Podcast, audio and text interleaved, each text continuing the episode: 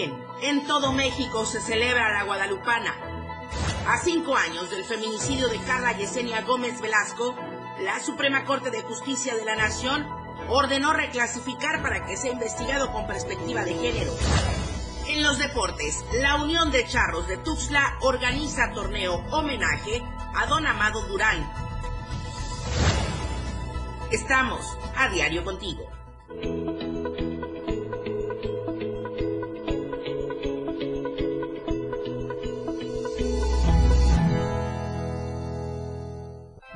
Estamos a diario contigo. Muy buenos días en esta mañana de 12 de diciembre, Día de los Guadalupanos. Muchas felicidades a todos y todas, a todas las Guadalupes, a todos los Guadalupes.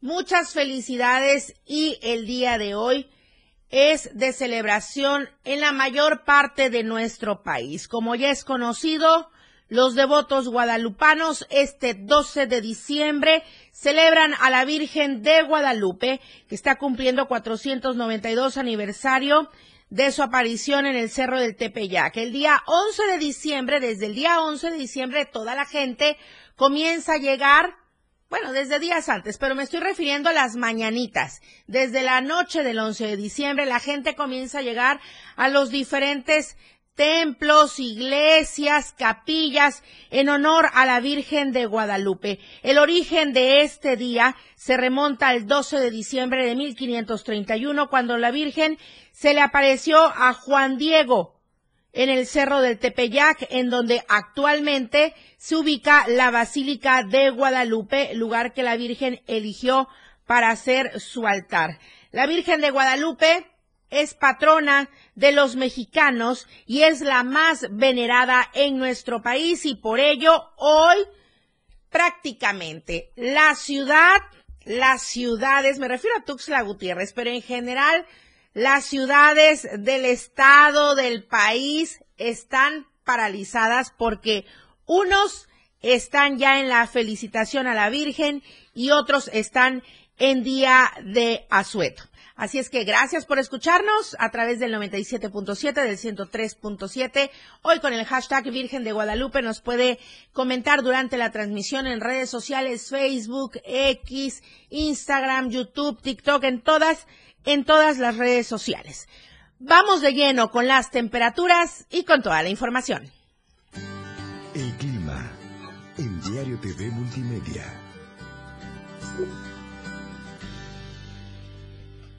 Tuxtla Gutiérrez, podríamos alcanzar la máxima de 26 grados y la mínima de 16 grados. San Cristóbal, 16 grados la máxima, 9 grados la mínima. Comitán, 20 grados la máxima, 12 grados la mínima. Tapachula, 33 grados la máxima, 22 grados la mínima. En Palenque, 23 grados como máxima y 18 grados la temperatura mínima. Las lluvias que continúan con este frente frío número 16.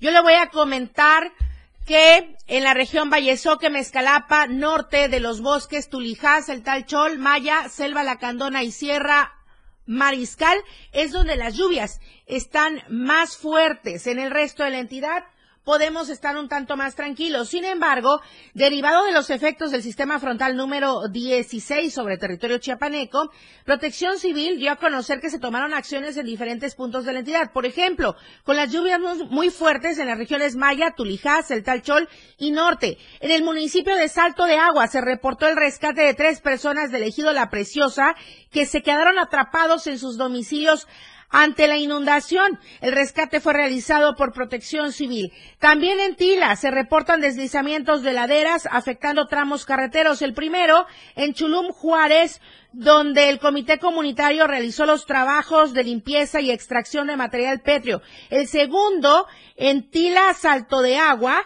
donde Protección Civil también hizo lo propio. Se reportaron también allá en Tila, eh, de manera preliminar, afectaciones por inundaciones, encharcamientos en 24 viviendas. Eh, también es en, en 53 en Mazoja Grande, 25 en Emiliano Zapata y 75 en Paso Chinal. Esto derivado del desbordamiento de arroyos a causa de las fuertes lluvias. Allá en Pichucalco se reportó la negación en la entrada principal sin mayores daños hasta el momento. No hay lesiones tampoco en personas, no hay pérdidas humanas por el momento o hasta el último reporte que dio a conocer Protección Civil. En Palenque también hay afectaciones. Muy buenos días. Hola Palenque. Hola.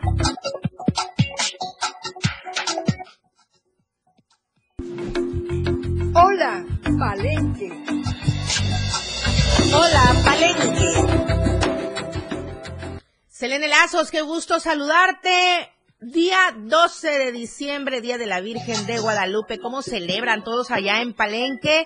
Seguramente están en la fiesta quienes así son creyentes. Hola, ¿qué tal, Lucero? Muy buenos días. Es un gusto saludarte esta mañana nublada aquí en Palenque, precisamente 12 de diciembre. Sí, eh, las personas que, pues bueno, celebran estas fechas, pues están algo eh, en celebración con sus familias en la iglesia también de aquí del municipio, pues también se llevó a cabo la celebración correspondiente a esta fecha. Y con respecto eh, a las lluvias, eh, Lucero, déjame decirte que precisamente el día de ayer se dieron varias afectaciones durante estos días que se han estado presentando estas lluvias tan intensas aquí en el municipio, ya que varias colonias reportaron en algunas casas y también encharcamientos. Entonces esto provocó pues que obviamente se perdieran varios enseres en sus eh, domicilios. Las personas pues acudieron rápidamente a Protección Civil, lo cual eh, Protección Civil también pues dio el apoyo correspondiente. Eh, déjame decirte también que eh, las lluvias pues ha traído consigo también que este frente frío número 16 se ha visto bastante eh, prolongado con estas lluvias tan intensas entonces, eh, déjame comentarte que se han causado afectaciones en varios sectores de este municipio. Es por ello que la Secretaría de Protección Civil Municipal tuvo un total de 25 reportes que se han atendido en las últimas horas. En el caso del arroyo Carrizal, ubicado en la colonia Bajluntía, al sur de la ciudad, incrementó el nivel de esta afluente, lo que provocó que varias viviendas resultaran con encharcamientos de una profundidad de 25 a 35 centímetros, por lo que pidieron el auxilio de protección civil, quienes ayudaron al desasolve de estas casas para ayudar a que las afectaciones a la población fueran menores. También en otras colonias de la ciudad se tuvieron reportes de árboles caídos, bardas colapsadas y encharcamientos o afectaciones indirectas a viviendas a los cuales se les está dando seguimiento para poder salvaguardar pues la vida de las personas. Lo anterior lo dio a conocer el secretario municipal de Protección Civil, José Isabel Feria Pérez.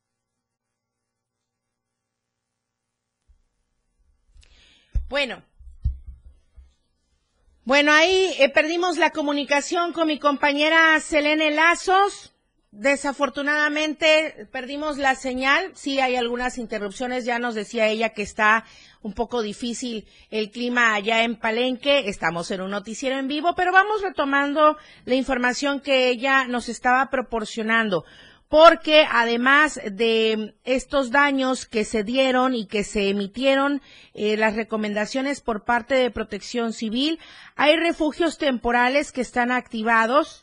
Son cinco refugios ubicados en el Parque de la Feria de los Ganaderos, en el Auditorio Municipal, la Escuela Fray Matías de Córdoba, el Centro de Desarrollo Comunitario de la Colonia Santo Domingo y la Secundaria Palenque, además de que también hay refugios temporales en las comunidades. Ahora, por otra parte, también decirle que derivado de estas lluvias intensas que se han presentado tras el paso de este frente frío número 16, una barda colapsó en el fraccionamiento Pomoca, ubicado en la zona poniente de la ciudad, poniendo en peligro la vida, pues sí, de los ciudadanos que tienen sus viviendas pegadas a esta barda.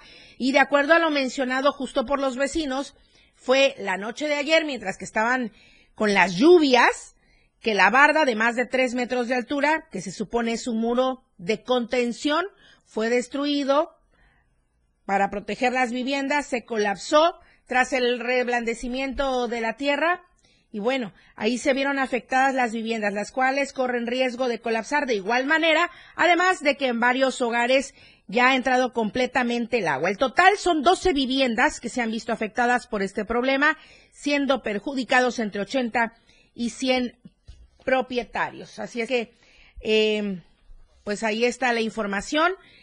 Ya Protección Civil está dando seguimiento a toda esta información.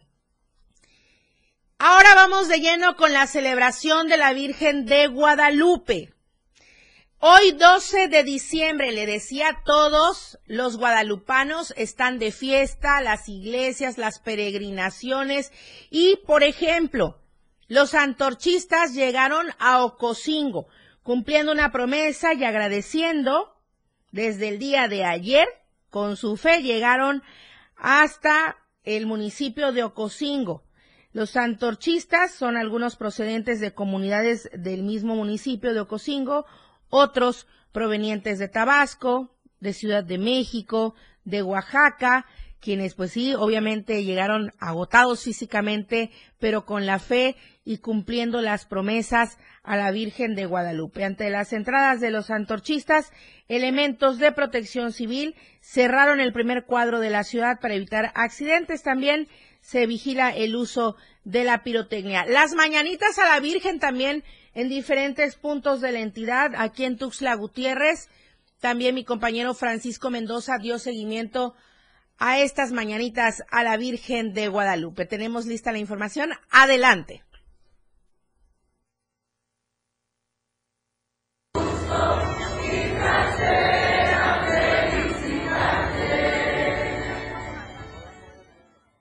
La esperada misa de gallo, aquella que roza la medianoche con la palabra del Señor, se llevó a cabo como cada año en la parroquia de Guadalupe, repleta de fervientes creyentes que desbordaban alegría.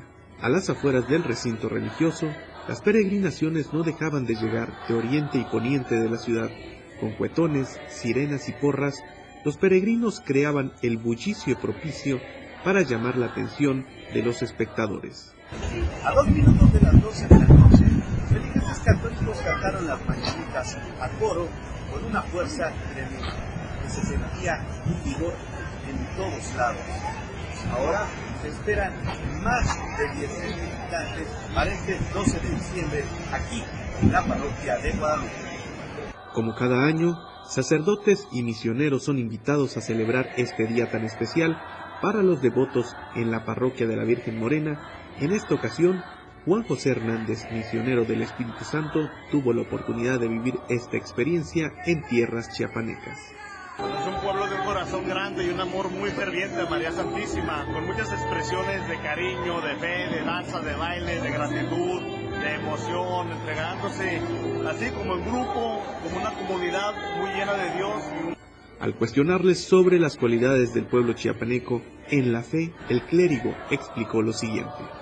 La sencillez de la fe, ¿no? La sencillez de la fe, una fe muy noble, muy generosa, muy alegre, muy entusiasta. Que yo creo que la Madre Santísima ha arropado muy bien a este pueblo, ¿verdad? Y se sienten como muy contentos, muy agradecidos. Los cuerpos de emergencia como Cruz Roja y Protección Civil se han quedado de guardia en caso de alguna situación en la que se les necesite. Hasta ahora, todo en saldo blanco. Para Diario Media Group, Francisco Mendoza.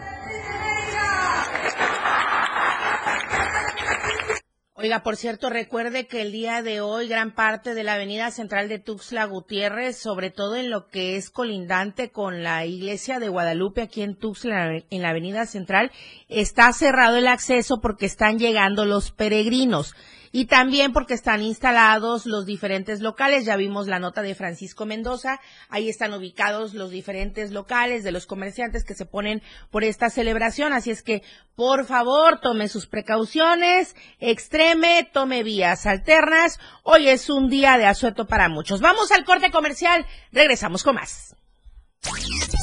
AM Diario, Lucero Rodríguez. En un momento, estamos de regreso. Las 8 con 14 minutos.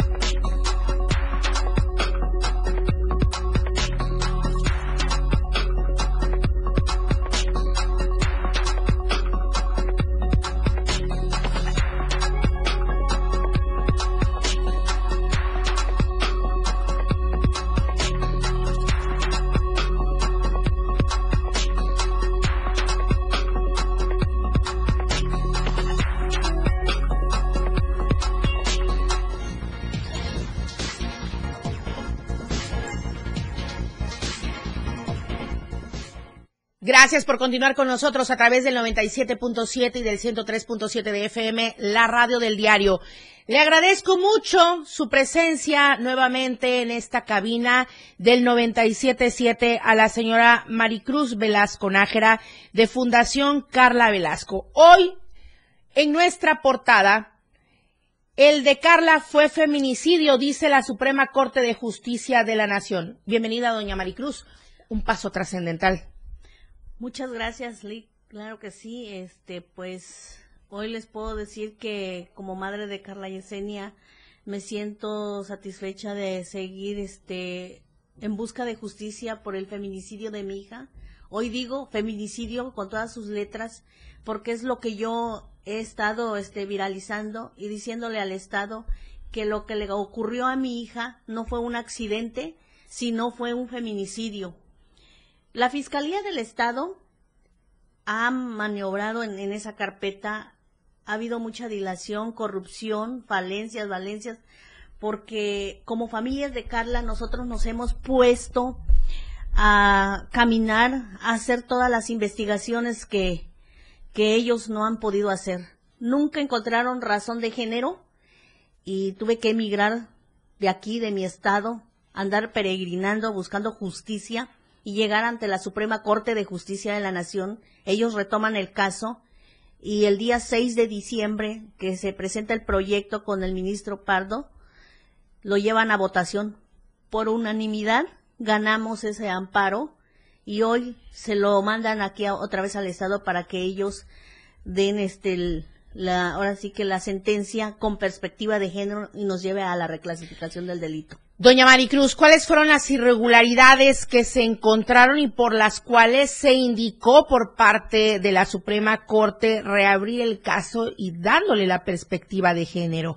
Eh, vaya, puede sonar algo redundante y obvia mi pregunta, pero hay que ser específicos para que la gente que nos está escuchando pueda tener más claro el panorama. Claro que sí.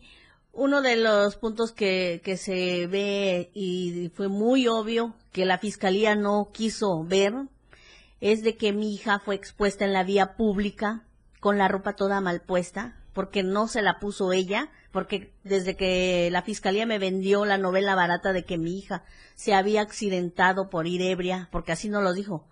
Tu hija se cayó porque iba bien borracha. Así nos rectimizó, rectimizó a mi propia hija cuando no es cierto. ¿Cómo te puedes caer de un carro y ver que la ropa está mal puesta? No. A mi hija la asesinaron adentro de la vivienda, fue violada, golpeada y ya casi agonizando la sacaron a tirar y le pasaron el carro encima. El cuerpo expuesto en la vía pública, por la edad que tenía mi hija de 19 años, casi cerca de los 20, y el tipo que la asesinó le elevaba más de 10 años. 10 años y por lo tanto sí sí había este de que él podía este dominar ejercer su poderío de, de macho como hemos dicho el machismo y ahora sí que esos son los puntos que nos nos favorece. En su momento cuando estuvimos en la este en las audiencias el quien nos estaba llevando el caso era un licenciado no me acuerdo ahorita el nombre él pidió desde un principio que se hiciera la reclasificación del delito a feminicidio y el juez dijo, momento, no estamos dando una sentencia. Entonces, todas esas omisiones que se cometieron en la carpeta de mi hija son fundamentales, cosa que aquí en el Estado no lo pudieron ver. Y hay muchas, muchos lineamientos que enseña la Suprema Corte. Hoy digo que todo lo que hemos hecho, todo el caminar, el sufrir, yo no he podido llorarle a mi hija porque me enfoqué buscando justicia y justicia la que realmente y lo que sucedió con ella. Hoy les puedo decir que como mamá me siento satisfecha de haber caminado y sé que todavía me sigue, me da, hay un camino todavía por recorrer y no sabemos lo que vaya a venir porque sabemos que hay gente que no le, no le va a gustar todo lo que estamos haciendo. Entonces, vamos a seguir luchando. Doña Maricruz, precisamente, ya que la Suprema Corte ordenó investigar con perspectiva de género, ¿qué prosigue? ¿Qué hay que hacer? Nuevamente se reabre desde aquí, desde esta Fiscalía General del Estado de Chiapas. Pues estamos en espera de que ya en- manden el, el comunicado, el escrito. Hasta donde tenemos entendido, tiene que llegar con los magistrados aquí este, del Estado para que ellos den la sentencia con perspectiva de género. Entonces, estamos aún esperando. Vamos a ver hasta dónde vamos a, a volver a caminar. Y pues nos va a llevar un poquito más de tiempo, pero yo creo que para nosotros el tiempo ya no es, ya no es este, desesperarnos, porque ya llevo cerca de seis años Casi seis años, doña Maricruz. Así es, cerca de seis años que ya no tengo a mi hija y por lo tanto yo hoy digo, ya no puedo, yo ya no, ya no siento si va a pasar más tiempo. Lo único que digo es de que sí quiero que se le dé un castigo ejemplar a ese feminicida. Y lo digo así, feminicida, porque eso es lo que es, para que no vuelva a cometer otro crimen más. Como una vez nos dijo una MP, que por ser su primera vez le tenían que perdonar. ¿Cuántas veces tiene que asesinar al hombre? ¿Eso le dijo una Ministerio Público? Así es. ¿De la Fiscalía de General la, del Estado? De la, de la Fiscalía General. Entonces, la Fiscalía General del Estado me ha quedado a deber el feminicidio de mi hija, me sigue debiendo, y no solo, eh, sino también en el mismo Estado. Hoy yo digo, y lo voy a decir de nuevo, que no voy a parar, voy a seguir, voy a seguir hasta las últimas consecuencias. Y por, y por eso yo hoy quiero decir que si a mí me vuelve a pasar algo, me vuelven a atentar contra mi vida o la de mi familia y mis compañeras que están en este adheridas a Fundación Carla Velasco, hago responsable a la Fiscalía General del Estado, tanto como el Estado y, y la familia del, del imputado y las mismas también quienes este en su momento fueron cómplices del feminicidio de mi hija.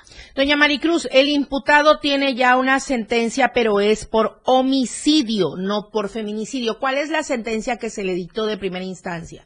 Eh, primero fueron ocho años y luego les, le suman tres años más, en la cual queda once años por homicidio este doloso. Y ahora, con esta reclasificación, em, ¿cuál es la sentencia que se busca para el feminicida de su hija? Pues yo quiero la máxima que son, pues, hasta donde sabemos son 60 años, creo que sí, 60 años por este, por, por un feminicidio y la mínima es de treinta y tantos años. Yo quiero lo, la, ahora sí, la, la pena máxima para que no haya una repetición más, para que ya eh, lo- antes de que un hombre quiera asesinar a una mujer lo piense dos veces porque digamos que se está ejerciendo, ¿sí? La pena de, ahora sí que de sentenciar a un, a un feminicida. Ahora, doña Maricruz, usted decía un punto muy importante ahorita. Eh, ha sido víctima de atentados en su propio domicilio. Así es, yo he sido víctima de, de atentado por alzar la voz, por buscar justicia, por el feminicidio de mi hija. Pero no voy a, no, yo no me van a, ya no tengo miedo. El miedo se me fue cuando asesinaron a mi hija.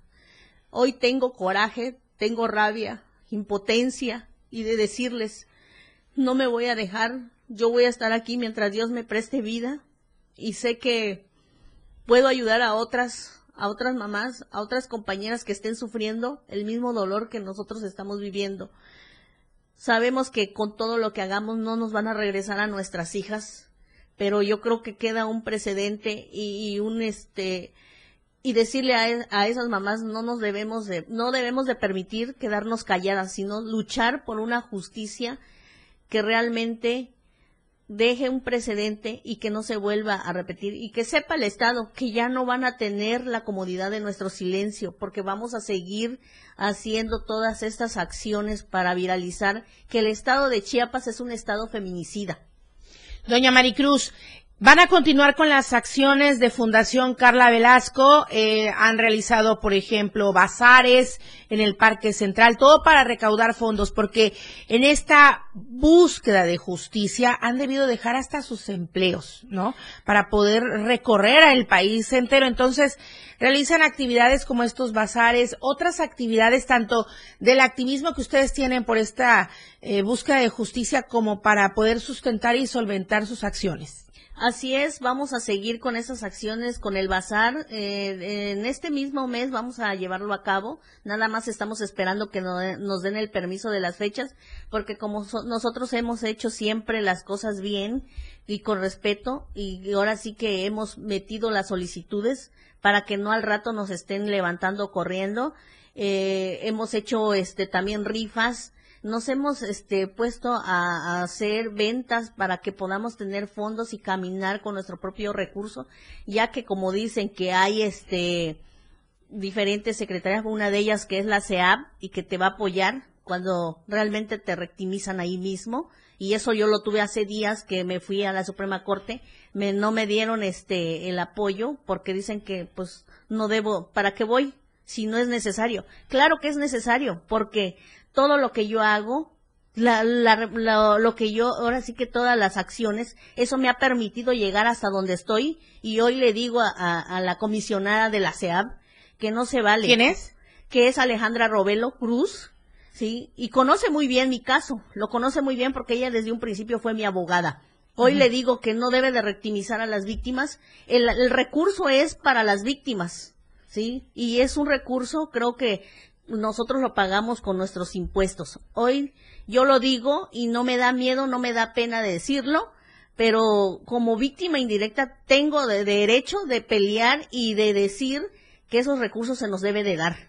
¿sí? Que no se tiene por qué este limitar. Yo puedo viajar y caminar y hacer las acciones hasta donde yo tenga que hacer, porque así he podido avanzar con el caso de mi hija y lo voy a seguir haciendo por mis compañeras. Ok. Perfecto, doña Maricruz. Siempre le agradezco su confianza en Diario de Chiapas. Muchísimas gracias por venir, por prestarnos su tiempo y explicarnos cómo va el caso y esta orden que dio la Suprema Corte de Justicia de la Nación. Se ve una luz, se ve una luz en este difícil andar. Gracias, doña Maricruz. Muy buenos días. Nos vamos al corte comercial. Regresamos con más. AM Diario, Lucero Rodríguez. En un momento, estamos de regreso. Mi INE es mucho más que una credencial.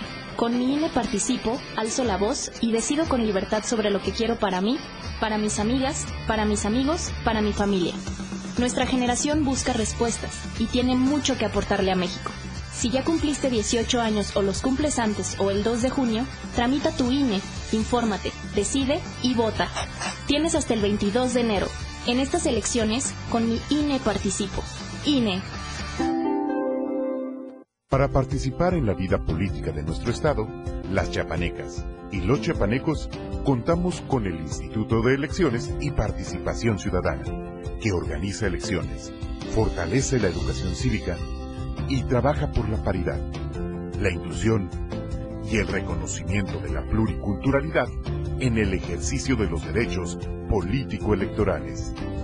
En el Instituto de Elecciones y Participación Ciudadana, trabajamos para ti. Esta es la historia de una niña que nació en Tepatepec Hidalgo y luchó para salir adelante. Sola en la Ciudad de México, vivió en una azotea en Iztapalapa mientras estudiaba computación en la UNAM. Aclamada por los ciudadanos, sorprendió a México al convertirse en la líder esperada. A ella no le tienen que contar los problemas de México, porque los ha vivido, igual que tú. Esta es la historia de Xochitl. Xochitl, fuerte como tú. Precandidata única. PRI. Mensaje dirigido a simpatizantes y militantes del PRI y su Comisión Nacional. Nacional. En 25 segundos les voy a contar cómo bajamos la inseguridad en la Ciudad de México. Disminuimos 58% delitos de alto impacto, 50% homicidios. Lo hicimos con 7 nuevas preparatorias, 2 nuevas universidades, cultura y deporte para jóvenes. Aumentamos 54% el salario de la policía, inteligencia y investigación, de 14.000 a 75.000 cámaras. Coordinación entre Fiscalía, Policía y Gobierno de México. Sigamos avanzando con honestidad, resultados y amor al pueblo. Claudia Sheinbaum, presidenta, precandidata única de Morena. Mensaje dirigido a militantes, simpatizantes y Consejo Nacional de Morena. Ella ya está preparada para informarte en AM Diario. Continuamos.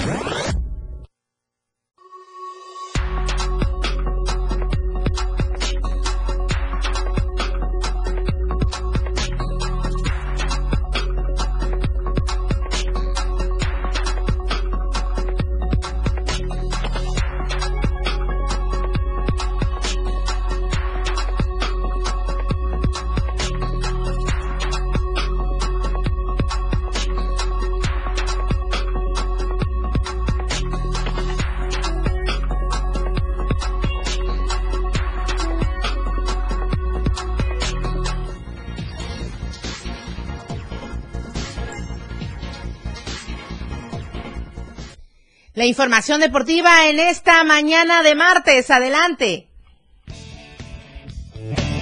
La escena global del deporte con Lalo Solís.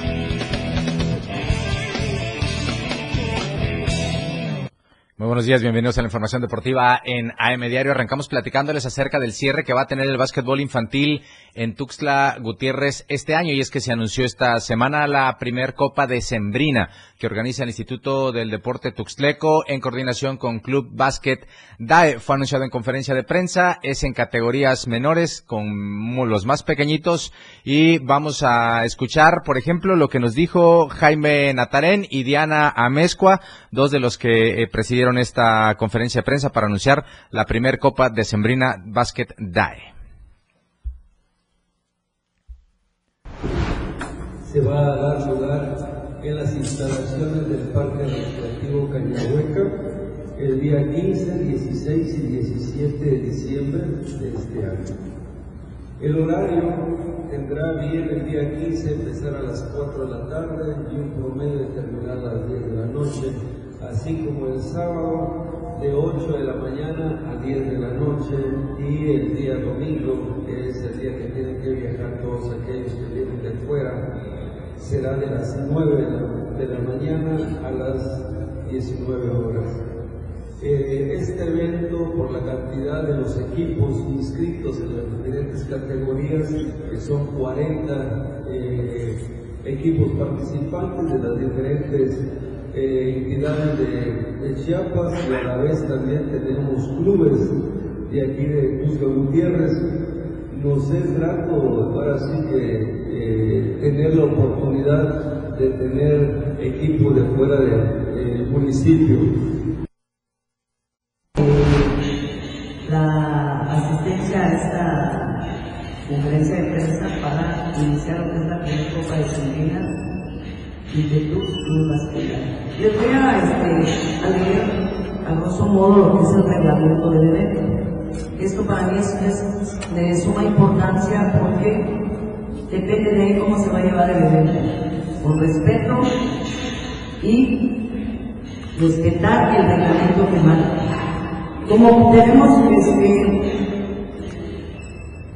23 puntos en referencia a lo que es de cómo se va a llevar la competencia. Primero, de inicio, tienen que presentar una cédula antes del juego. El equipo que no presente la cédula podrá jugar, perderá perderá su juego y pagará arbitraje. No jugar en dos equipos de la misma categoría o rama o en dos clubes diferentes en el mismo torneo. Podrá subir a, otra categoría y jugar siempre cuando sea con el mismo club. Respeto en todo momento dentro y fuera del terreno de juego a padres de familia responsabilidad del entrenador y mantener la calma en los momentos. Cumpliendo con los estatutos y reglamentos que rigen a la Federación Mexicana de Muay Thai y que permean a todas las asociaciones de la República Mexicana, en Chiapas la Asociación de Muay Thai y Muay Borán eh, realizó su asamblea ordinaria donde se reeligió como presidente el doctor Juan Alejandro Berinstay Sánchez por el periodo 2024-2028. Dicha reunión se realizó con el aval de la federación que dirige, eh, llevándose a cabo, perdón, en las instalaciones de un hotel al poniente de la capital, a la que asistieron los instructores de las escuelas afiliadas a dicho organismo, quienes emitieron su voto directo para la elección de la nueva mesa directiva, pues que no es nueva, ¿verdad? Únicamente se está eh, confirmando la continuidad del actual dirigente. Fue informado por el titular de la Asociación de Muay Thai Muay Borán del Estado de Chiapas, el doctor Juan Alejandro Beristain Sánchez, quien destacó que las actividades se hicieron acorde al orden del día donde se dio se dieron las condiciones contando con el quórum estatutario que marca la convocatoria, así como se presentó el calendario de actividades de la Federación, al tiempo que algunos profesores se comprometieron a realizar eventos en su etapa estatal, como el cuarto campeonato del sureste mexicano que será en el mes de febrero, con validez para el ranking nacional. En el arranque del 2024 será con un calendario de actividades fuerte, entre otros de los puntos importantes para seguir promocionando el Muay Thai federado es seguir buscando que más escuelas se afilien para seguir fortaleciendo la disciplina del arte marcial. Perfecto, se habla entonces de que tenemos un buen trabajo y se le está dando continuidad. Sin embargo, habríamos eh, de considerar en algún punto que esto es necesario muchas veces renovarse. Después se vuelven puestos vital- vitalicios, pero ya está. El Muay Thai Federado ya tiene, eh, eh, digamos, dio continuidad a su proceso y de esta manera, pues, eh, se dieron estas condiciones para que la asociación haya reelegido a su todavía presidente. Vamos a platicar un poquito de charrería y es que pues como todos ustedes saben, eh, durante este año, un poquito después del segundo semestre, pues la charrería Tuxtleca específicamente sufrió una pérdida irreparable. Don Amado Durán eh, falleció y a raíz de esto, eh, este tradicional torneo que se realiza en diciembre, pues bueno, se va a aprovechar para rendir homenaje póstumo. La Asociación de Charros de Tuxtla tiene todos los detalles listos para su torneo del aniversario 56 que este año será en honor al señor Amado Durán López, quien falleció eh, hace unos meses y es emblema de dicha agrupación. Las acciones se desarrollarán en el marco del cierre de actividades de la Feria Chiapas y tendrá sede el lienzo de la Unión de Asociaciones de Charros de la capital, que se encuentra detrás del recinto ferial y del foro estatal. Tres días de actividades que arrancarán el viernes 15 de diciembre al domingo 17, donde se espera la participación de equipos AAA y escuadrones AA, todos provenientes de nuestra entidad. Algo que ha gustado en ediciones anteriores son los eventos especiales como el coleadero y el caladero. Agregando que en este 2023 un punteadero femenil y varonil, lo que pondrá al máximo ambos géneros que portan con orgullo el atuendo nacional y el traje de Adelita. Este aniversario 56 de Charros de Tuxtla tiene cierto sentimiento, ya que es el primero después de más de 25 años en el que no estará Amado Durán en la organización. Así que bueno, ahí está listo el festejo para esta competencia y pues hay que asistir a darle seguimiento puntual. Platicamos de selección nacional y es que se dio a conocer la convocatoria con la que el equipo nacional dirigido por Jaime Lozano va a enfrentar un encuentro amistoso este sábado a las seis de la tarde en Estados Unidos ante Colombia. Julio González y Antonio Rodríguez son los porteros, destacando que Alexis Peña, Brian García, Jesús Orozco, Luis Olivas, Omar Campos, Rafael Fernández y Ricardo Chávez del San Luis serán los defensores, además de Rodrigo Huescas. Ha costado un poco armar este equipo para este eh, amistoso y ahí está en pantalla, usted está viendo eh, primero la lista de convocados para este compromiso que le decía es amistoso. Guillermo Martínez de Puebla, eso lo habíamos eh, señalado desde la remontada muchas veces, pero bueno, ahí está la convocatoria de este eh, canterano de Chivas que tuvo un paso por Cafetaleros de Chiapas, Celaya, y ahora está en el Puebla. Memo Martínez, Edgar López, César el Chino Huerta. A ver si no hay penal y lo tiene que tirar. Ahí está estos convocados para este compromiso del fin de semana amistoso ante Colombia en Estados Unidos. Y también le voy a dar el calendario de México para la Copa América, que ya tiene rivales y fechas. Arrancará el 22 de junio para el conjunto mexicano en el NRG Stadium de Houston, Texas, ante Jamaica. Después, ya lo sabe, eh, será ante Venezuela con, en el SoFi Stadium en Inglewood, en California. Y finalmente, eh, otro compromiso más en el State Farm Stadium de Glendale, en Arizona, el 30 de junio. Ahí están las fechas, ahí están los rivales de la Copa América 2024 y de la actividad que va a tener México. Así que vamos a darle también seguimiento. Hay que revisar cómo les va con este amistoso ante Colombia el fin de semana. Y ahí está la lista de convocados de muchos jugadores locales porque no es fecha FIFA y hay que eh, conseguir un muy buen resultado. Yo lo quiero invitar a que a partir del mediodía nos sintonice a través del 97.7 de FM, la red del diario. Ahí vamos a estar en la remontada con mucho más información deportiva. Mientras tanto, por AM Diario, los deportes. Muchas gracias. Lista la información deportiva y en punto de las 12 en esta misma cabina del 97.7. La encuesta que circula durante esta semana.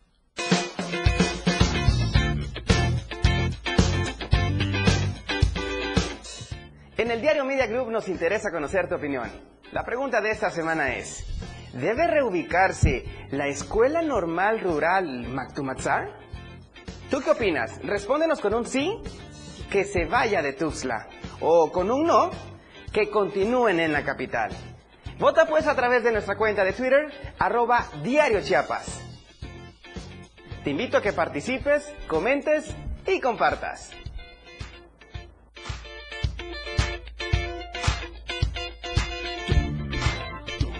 Corte comercial, regresamos con más información.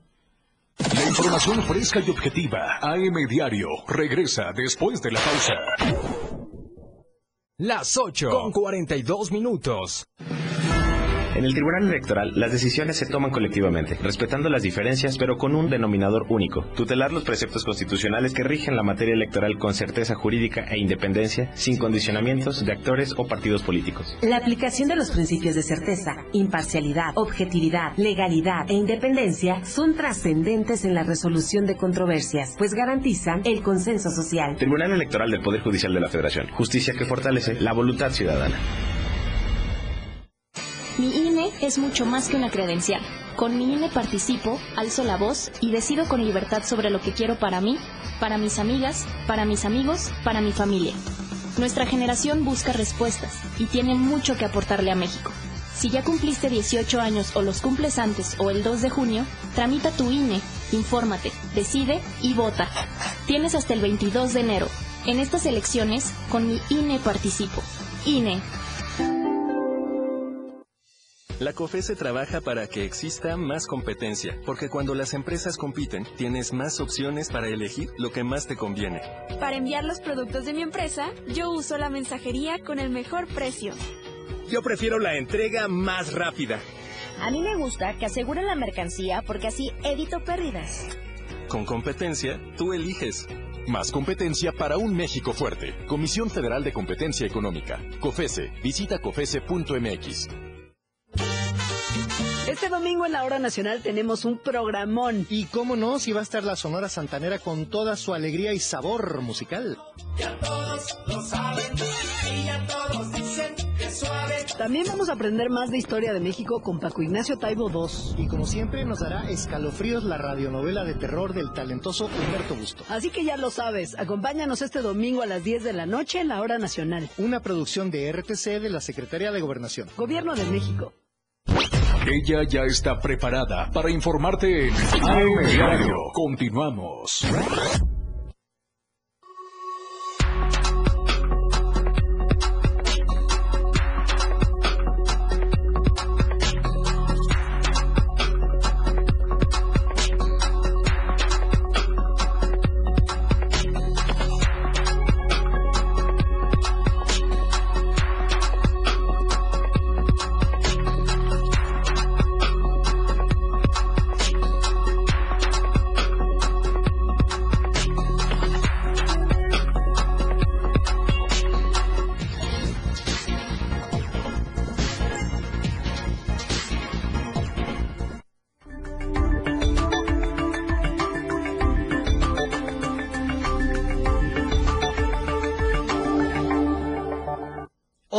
Tapachula, muy buenos días a todos. En la Perla del Soconusco, Valeria Córdoba, cómo celebran a la Virgen de Guadalupe quienes son creyentes y también cómo está el clima y bueno, tienes mucha información, adelante, buenos días.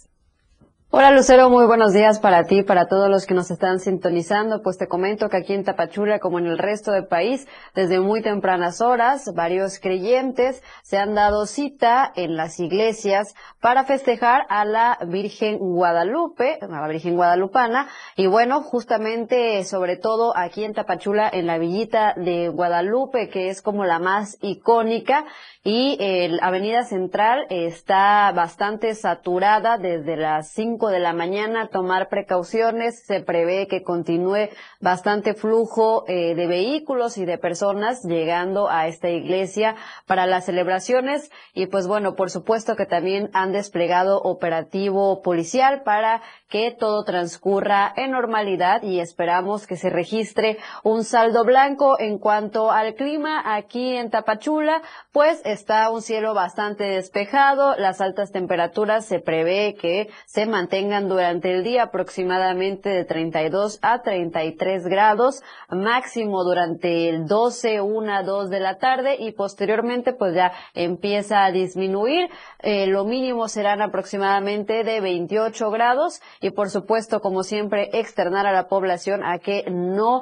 esté de manera prolongada bajo el sol y por supuesto también a que se mantengan hidratados. Y ahora vámonos a la información porque hay un tema bastante delicado y es que familiares de Ana Cecilia Palacios Tirados una joven de 23 años de edad. Solicitan ayuda a la ciudadanía para tratar de localizarla ya que se encuentra desaparecida desde el 9 de este mes, es decir, el 9 de diciembre. Ana Cecilia, de 23 años de edad, fue vista por última vez en el centro de Tapachula, pero hasta el momento se desconoce por completo su paradero. Sus familiares temen que sea víctima de algún delito, por lo que piden todo el apoyo para poder localizarla. Como señas particulares, ella tiene una cicatriz del lado derecho de la frente aproximadamente de un centímetro, peso alrededor de 70 kilogramos, estatura 1,65,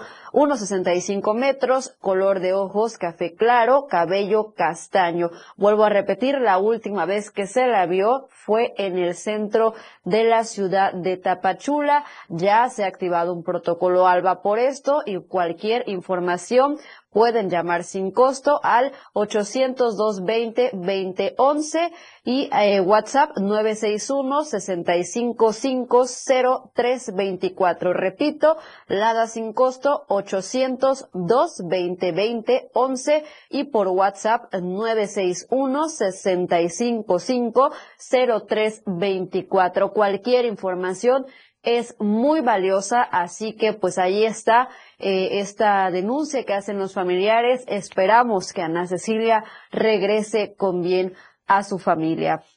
Y en otras noticias, durante el fin de semana, también aquí en Tapachula, el gobierno estatal entregó apoyo a la población tapachulteca. Vamos a ver qué se trató.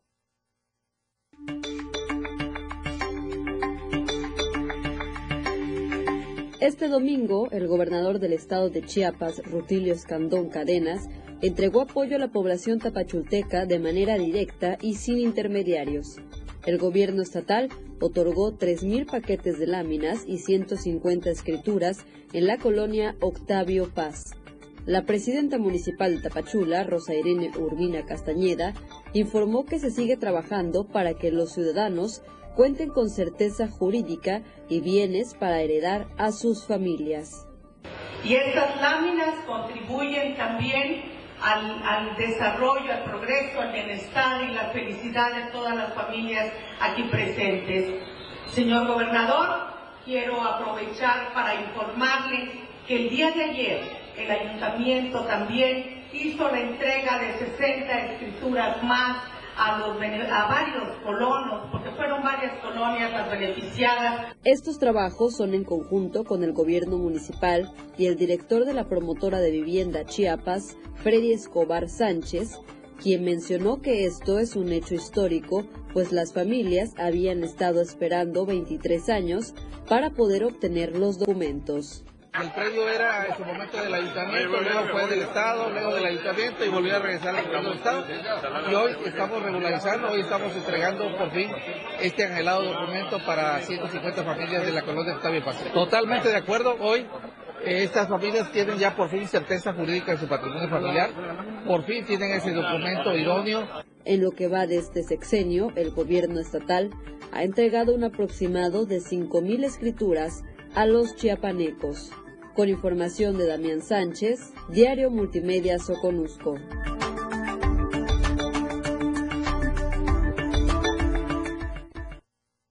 Hasta aquí el reporte desde el Soconusco. Lucero, regreso contigo a la capital. Por supuesto que estaremos muy pendientes de todas las festividades guadalupanas y estaremos informando el día de mañana. Claro que sí, Valeria Córdoba. Muchas gracias. Muy buenos días para todos. Claro que sí, estamos pendientes. Voy contigo ahora, Moisés Jurado, la peregrinación más grande que viene desde Villaflores. Ya van pasando por Copolla, un poquito más adelante quizá. Buenos días. El reporte vial con Moisés Jurado. Lucero Rodríguez, muy buenos días. Te saludo a ti y a todo el auditorio de AM Diario. En esta mañana me encuentro sobre el campo de fútbol de Copolla, cerca del módulo C4, donde es uno de los puntos referentes para todos los peregrinos que eh, arriban el día de hoy a la iglesia de Guadalupe, eh, ubicada en la avenida central. Comentarles que, eh, bueno, ya van a partir las peregrinas y también los peregrinos. El tráfico bastante complicado sobre el libramiento sur a la altura realmente de la carretera rumbo a Villaflores. Muchas personas, pues bueno, también se les pasó el día pero eh, comentarles que hay que ser pacientes el día de hoy. Inclusive muchos eh, que viven aquí en Copoya o inclusive en el Jobo, pues han preferido mejor optar por bajar caminando sobre la misma carretera para poder llegar pues a tiempo a su destino, así que sea muy paciente al momento de conducir. Las peregrinaciones el día de hoy se van a intensificar en la mayor parte de, la capital y también eh, pues en las carreteras. Hoy es un día, pues es el día mayor, el día más importante para todas las y los peregrinos y todos los guadalupanos, así que los invitamos a que sean pacientes. Lucero, regreso contigo al estudio. Muy buenos días. Muy buenos días, Moisés Jurado. Muchísimas gracias. Ahora te saludo a ti con mucho gusto hasta la Ciudad de México, Luis Carlos Silva. Lamentablemente, no todos son buenas noticias. Hubo un accidente, una tragedia. Buenos días. Buenos días, Lucero. Te saludo con gusto a ti y a los amigos del auditorio. Efectivamente, una noticia muy triste que darle a tu auditorio. Un conductor ebrio, atropelló y mató a peregrinos el día de hoy, día de la Virgen de Guadalupe, cuando ya se disponían a regresar a Catzingo, Puebla, de donde son originarios. Este sujeto que llevaba dentro de su vehículo latas de cerveza, pues eh, imprimió mayor velocidad a su, a su unidad y sin importarle atropelló a por lo menos 12 motociclistas que viajaban pues, rumbo a la capital del estado de Puebla. Comentarte que desafortunadamente hay que reportar pues dos jóvenes, dos personas muertas, un niño y una persona mayor, así como tres más que se encuentran en estado de gravedad. De inmediato algunos de los asistentes y sobre todo automovilistas que circulaban en esta autopista rumbo al estado de Puebla le cerraron el paso a este sujeto, lo bajan de este vehículo y estuvieron a punto de lincharlo, lo que por fortuna no sucedió, pero esta persona ya está a disposición de las autoridades ministeriales. Cabe destacar que a pesar del frío y las inclemencias del tiempo, una gran cantidad de peregrinos sigue llegando al Templo Mariano, uno de los más visitados del mundo. Sin embargo, en el marco de esta investigación que ya realiza la Fiscalía General de Justicia del Estado de México, hay, una, hay cargos importantes en contra de este sujeto por tentativa de homicidio, por homicidio claro, también calificado y también por las lesiones en contra de estas tres personas. Hasta el momento las investigaciones siguen su curso y es una noticia muy lamentable que hay que darle a tu auditorio. Que pases un excelente día y un saludo muy cordial para todos allá en el bellísimo estado de Chiapas. Muy buenos días. Igualmente, Luis Carlos Silva, muchísimas gracias. Muy buenos días para ti y para todos quienes nos siguen a través de streaming, la radio del diario. Ahora vamos con don Luis Gordillo. Hoy es martes de Arte y Show. Amigas, amigos, como siempre un enorme gusto saludarles aquí desde el corazón de Chiapas para presentarles un resumen de lo que sucedió en el mundo artístico y cultural de nuestro estado este fin de semana. Disfrútenlo. El pasado miércoles 6 de diciembre, en la Casa de la Cultura Luis Alaminos Guerrero de esta capital, la Asociación Cultural América Madre Internacional, filial Tuxtla Gutiérrez, presentó su antología Con tintes de amor y nostalgia, Cartas de Navidad 2023, compilada por el poeta Víctor Hugo López Cancino, presidente de esta prestigiada asociación. La obra contiene el trabajo de 33 poetas y escritores chiapanecos sobre estas importantes fechas de convivencia familiar. Varios integrantes de América Madre leyeron para el público su aportación a la antología, enmarcada apropiadamente en estas hermosas fechas decembrinas. El jueves 7, en el Museo del Café de Chiapas, la doctora Matza Maranto Cepeda, directora general del Consejo Estatal para las Culturas y las Artes Coneculta Chiapas, entregó el Premio Nacional de Cuento Corto Heraclio Cepeda 2023 al escritor originario de la Ciudad de México, Lucio Alejandro Herrera Arteaga, por su obra Biblioteca Portátil, bajo el seudónimo Alma Reyes. Este es un certamen para escritores mexicanos, aun si residen en el extranjero, convocado por el gobierno de Chiapas. Los cuentos deben tener una extensión máxima de tres cuartillas y la obra completa entre 60 y 80 páginas. Una excelente manera de mantener viva la memoria del inolvidable maestro Laco, el más grande cuentista de Chiapas. También el viernes 8, en la Casa de la Cultura Luis Alaminos, dentro del programa Personajes que han dejado huella, se ofreció un merecido homenaje póstumo al dramaturgo Carlos Olmos, en el marco del 76 aniversario de su nacimiento. El dramaturgo chiapaneco, originario de Tapachula, estudió actuación y dramaturgia en la Escuela Nacional de Arte Teatral. Fue miembro del Sistema Nacional de Creadores y escribió guiones para televisión y teatro, recibiendo innumerables reconocimientos.